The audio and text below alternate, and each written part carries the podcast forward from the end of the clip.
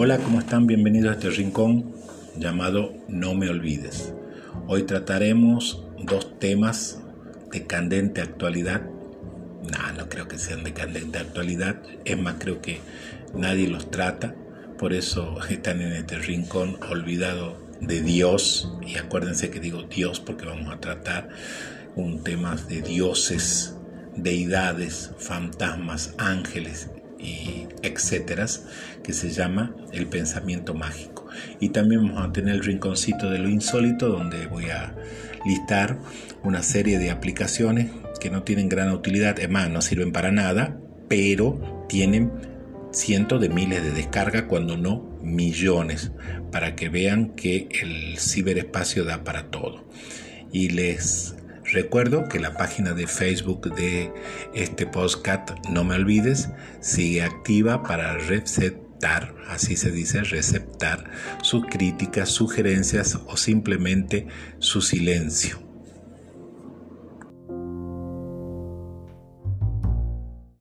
Hoy en el rincón de lo insólito te traigo seis aplicaciones para usos absurdos que cuentan con miles de descargas. Ya sabemos que hay aplicaciones que te hacen la vida más fácil. Aplicaciones que descargas en tu teléfono y te permiten comunicarte de forma inmediata y sin costo. Te ayudan a organizar tu agenda, a controlar tus gastos mensuales. Este, también podés hacer compras desde la comodidad de tu hogar, como siempre te dicen, cuando te lleguen las cosas que compraste te querrás agarrar la cabeza a martillazo, pero bueno, son aplicaciones que tienen su utilidad, pero en el mar de aplicaciones hay aplicaciones que no sirven para nada, que no tienen una utilidad práctica alguna y que sin embargo tienen miles, millones de descargas. Acá te traigo seis de ellas.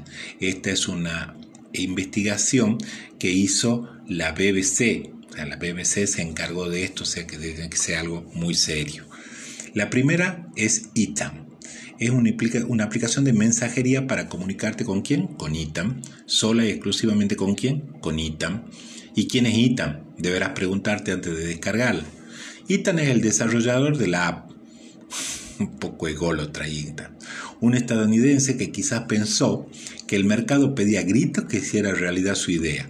Y no estaba del todo equivocado, teniendo en cuenta las miles de veces que se ha descargado de forma gratuita en la App Store de Apple.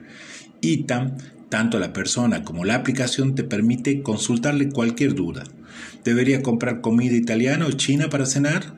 ¿Tú cuál comprarías? Podrías preguntarle y respondería ITAM, por ejemplo. Optaría por la italiana, hoy me siento saludable. Solo hay una regla. ITAM no responde si está dormido. Además, ITAM prefiere las preguntas con respuestas múltiples, pero advierte, no le pidas que haga tu trabajo y tampoco te enamores de ITAM. Advertidos. La otra aplicación, que es el colmo de lo inútil, es una que se llama Yo. Esta aplicación, gratuita para iPhone y Android, a diferencia de ITAM, te permite comunicarte con más de una persona. Eso sí, con Yo no podrás enviar imágenes, tampoco hacer llamadas o enviar algún tipo de archivo. Solo podrás decir eso, yo por algo se autodenomina una herramienta de comunicación con cero caracteres. Es tan simple que su inventor, Or Arbel, solo necesitó 8 horas para programarla. Siguiendo con la filosofía del menos es más, para utilizarla no tiene que cumplir con un registro complicado, no necesita dejar tu número de telefónico ni tampoco conectar tus redes sociales. Solo la descarga, la abre, elige tu nombre de usuario y agregas a tus amigos que también deben ser usuarios. Los puedes invitar vía SMS, Twitter o Facebook y cuando aparezcan en tu lista de contactos los podrás seleccionar e inmediatamente recibirán un yo de tu parte pero está claro que la sencillez no está reñida con el éxito. En los dos primeros meses de vida de esta app ya tenía, escuchen, 2 millones de usuarios que intercambiaron más de 4 millones de yo. Imagínate esa conversación, yo, yo, yo, yo, ay Dios. La otra es, al menos esta es un poco, es divertida, no como el yo que es totalmente inútil. Se llama Iver, sería cerveza. ¿Qué es mejor que tomarse una cerveza? Dirían tomarse la cerveza. La respuesta parece de cajón, pero los desarrolladores de eVer, que se llama Otric de Las Vegas, Estados Unidos, no llegaron a esa conclusión. La aplicación que se puede adquirir sin costo tanto para celulares con sistema operativo iOS como con Android es en el fondo un truco visual. Con ella parece que tu teléfono inteligente es una jarra de cerveza, con sus burbujas y su espuma, e incluso puede simular que bebe pegando los labios a uno de los cantos del aparato e inclinándolo se ha, sido votada como la mejor aplicación de iTunes y se ha descargado, escuchen, esto es peor que yo, 90 millones de veces. También hay una parecida de cigarrillos, Cigarette Oid, quien en vez de cerveza parece que fumas un cigarrillo. Sus desarrolladores del MMT Labs se anuncian como un mono trabajando en turno de noche y también ofrecen una opción de fumar virtualmente un habano. Esta aplicación tiene al menos dos ventajas. Primera, que es gratis y la segunda, no afecta a tu salud. Después hay una que dice aprieta el botón y si tienes tiempo de sobra, puede ser que esta sea tu aplicación. También si te gustan los retos, siempre que sean fáciles de superar, esta es también tu aplicación. El reto es el siguiente. Al descargar la aplicación, aparece en el centro de la pantalla de tu smartphone una huella digital sobre la que pondrás tu dedo índice. Si lo hiciste, superaste la prueba. El único aliciente es que esta aplicación de Moviwu Apps mide cuánto tiempo fuiste capaz de tener el dedo pegado a la pantalla para que superes tus propios retos e incluye un ranking con los usuarios más pacientes y también es gratis. Mira que te van a cobrar por esto. Y la última es cuida, cuida tu piedra. Se llama Look After Your Stone. Se te mueren todas las plantas. Los peces de colores te duran un mes. Eh, se te escapa el perro, el gato. Bueno, no sirve para cuidar seres vivos, pero seguramente podés cuidar una piedra. Eso es exactamente lo que te propone esta aplicación de nombre tan literal. Con esta aplicación podrás expresar todo tu amor por la naturaleza sin ningún riesgo. Anima a la empresa que la desarrolló que se llama Random Apps según la compañía, la apps también te da lecciones de vida. Este juego te enseña la importancia de dar sin esperar nada a cambio. Escuchen, importancia de dar sin esperar nada a cambio. Tras descargarla de forma gratuita, podrás escoger tu tipo de piedra, ponerle nombre, vestirla, adornarla, todo lo que harías con una mascota si se dejara te garantizamos que pasarás unos momentos inolvidables con tu piedra, dicen los desarrolladores. Y es que las mascotas van y vienen, pero las piedras se quedan para siempre. Increíble, ¿no? Hay de todo en este mundo virtual y gente que lo consume también.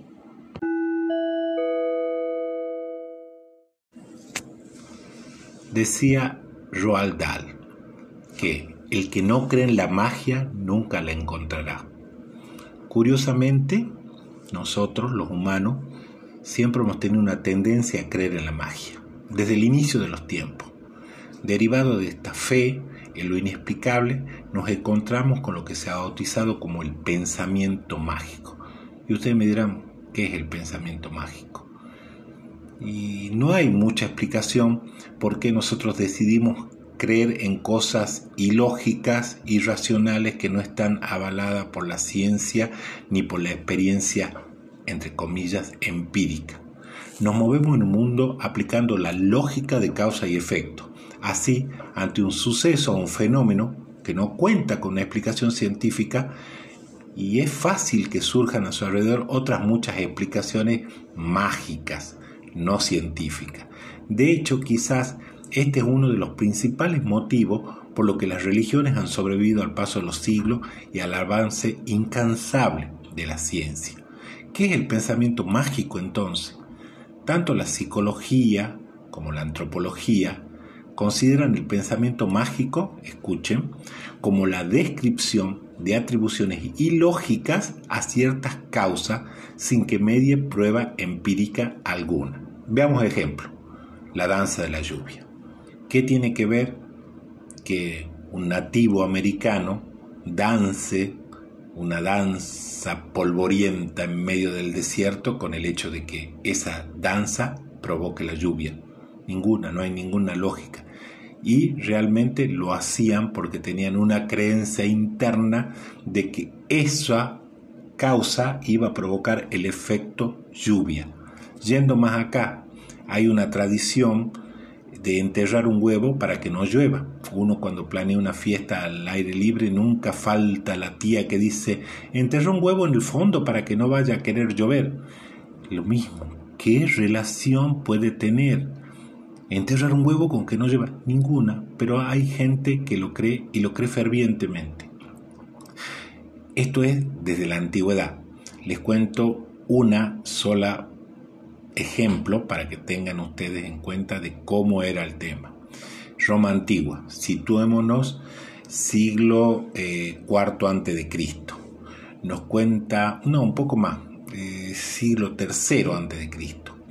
Nos cuenta mm, Valerio Máximo que durante la primera guerra púnica, que es la guerra entre Roma y Cartago, hay tres guerras púnicas, el cónsul romano Publio Claudio Pulcro, que no tenía mucho pensamiento mágico que digamos, preparaba la flota frente a las costas de Cartago con el fin de enfrentarse con la armada cartaginesa. Este, tras consultar los auspicios conforme a la costumbre de sus antepasados, tenía que decidir si peleaba o no. El augur le anunció que debía esperar a que las gallinas que llevaba a bordo salieran de sus jaulas y comieran para poder emprender la victoria. O sea, el tema era, si las gallinas salían y comían el maíz que le tiraban, era victoria segura, los hombres veían esto, lo tomaban como un buen augurio y acometían la batalla con un ardor inigualable. Por ello, nuestro cónsul, acuérdense, Publio Claudio Pulcro, antes de entrar en combate, ordenó suministrar maíz a las gallinas sagradas. Pero después de varios días, éstas se negaban a salir y comer. Imagínense la moral de la tropa. Este hecho, por supuesto, era un mal augurio. Publio Claudio, ignorándolo, agarró la gallina del cogote y la arrojó al mar, pronunciando la célebre frase, si no quieren comer, que beba. No hacen falta decir cuál fue el resultado posterior de la batalla. Naufragaron todos los barcos, murieron todos los romanos y los cartagineses lo corrieron hasta Roma. Eran así de susceptibles de ser impresionados por estas leyendas. Uno mismo hoy cuando camina por una calle, yo veo gente que prefiere bajar de, la calzada a la calle y enfrentar el peligro del tránsito antes de pasar por abajo de una escalera. Es ilógico. O vamos más acá, los ruegos a deidades ante catástrofes climáticas. ¿Cuántas veces no hemos visto este, implorar sacar imágenes santas para que pase una, una sequía o en la procesión por un terremoto esto es de siempre, igual que pedir favores por intercesión de santos o personas fallecidas. ¿Qué es esto? La religión, la creencia en seres sobrenaturales, incluidos dioses, fantasmas, ángeles y demonios, almas y espíritus, se encuentran a lo largo de la historia y en todas las culturas. La evidencia de la suposición de la existencia de una vida de ultratumba data de hace al menos 50.000 a 100.000 años atrás. Cada cultura humana, cada cultura humana conocida tiene su mito de la creación, con la posible excepción de un pueblo amazónico que se llama Pirá, que tampoco cuenta con palabras para los números, colores y jerarquía social. Es difícil conseguir datos exactos sobre el número de creyentes hoy en día, pero algunas encuestas sugieren que hasta el 84% de la población mundial es miembro de grupos religiosos o dice que la religión es importante en su vida. Escuchen, 84%. siglo XXI. Vivimos una época de acceso sin precedente al conocimiento científico que algunos consideran que no concuerda con la fe religiosa. Entonces, ¿por qué la religión es tan omnipresente y persistente? Hay científicos, estudiosos que han tratado de ver esto en el cerebro humano, como diciendo, no, hay una parte del cerebro humano que tiene ese, ese punto religioso que nos hace eh, creer, que tiene, nos, hace, nos da la necesidad de creer. Estudios con neuroimágenes y estudios hechos con pacientes con daños cerebrales indican que la disminución en la actividad en el lóbulo parietal, lóbulo parietal, particularmente en el lado derecho, puede estar involucrada en las experiencias religiosas, sobre todo en las caracterizadas con la disolución del yo. Aunque no está claro exactamente, también el lóbulo temporal está involucrado en la fe religiosa parece haber una conexión entre la epilepsia de este y las experiencias religiosas. Ha habido algunos intentos controvertidos de estimular artificialmente esta parte del cerebro para generar experiencias religiosas, pero han resultado inconclusos o mm, sus resultados no son determinantes. ¿Qué pasa? Nuestro cerebro cambia a lo largo de la vida a medida que nos desarrollamos y experimentamos cosas nuevas. Virtualmente todas las partes de nuestro cerebro están involucradas en todo lo que hacemos y experimentamos. Así que no solo no existe un punto Dios, sino que no hay un punto específico del cerebro dedicado a una sola cosa.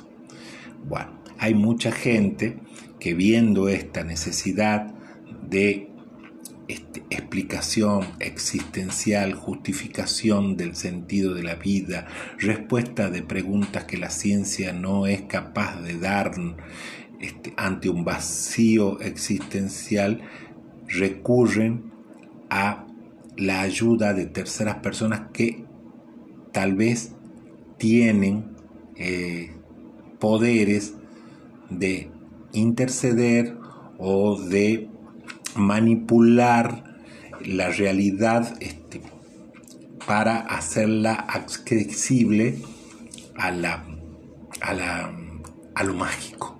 No sé si me explico, es que no, no me puedo explicar. Hay adivino, mano santa, pastores, una sinfín de personas que se autodenominan intercesores con la divinidad o con los espíritus o con los ángeles y que la mayor parte de las veces lo único que les interesa es sacarle plata a la gente y la gente cae por esta necesidad en las redes de, estos inescrupulosos.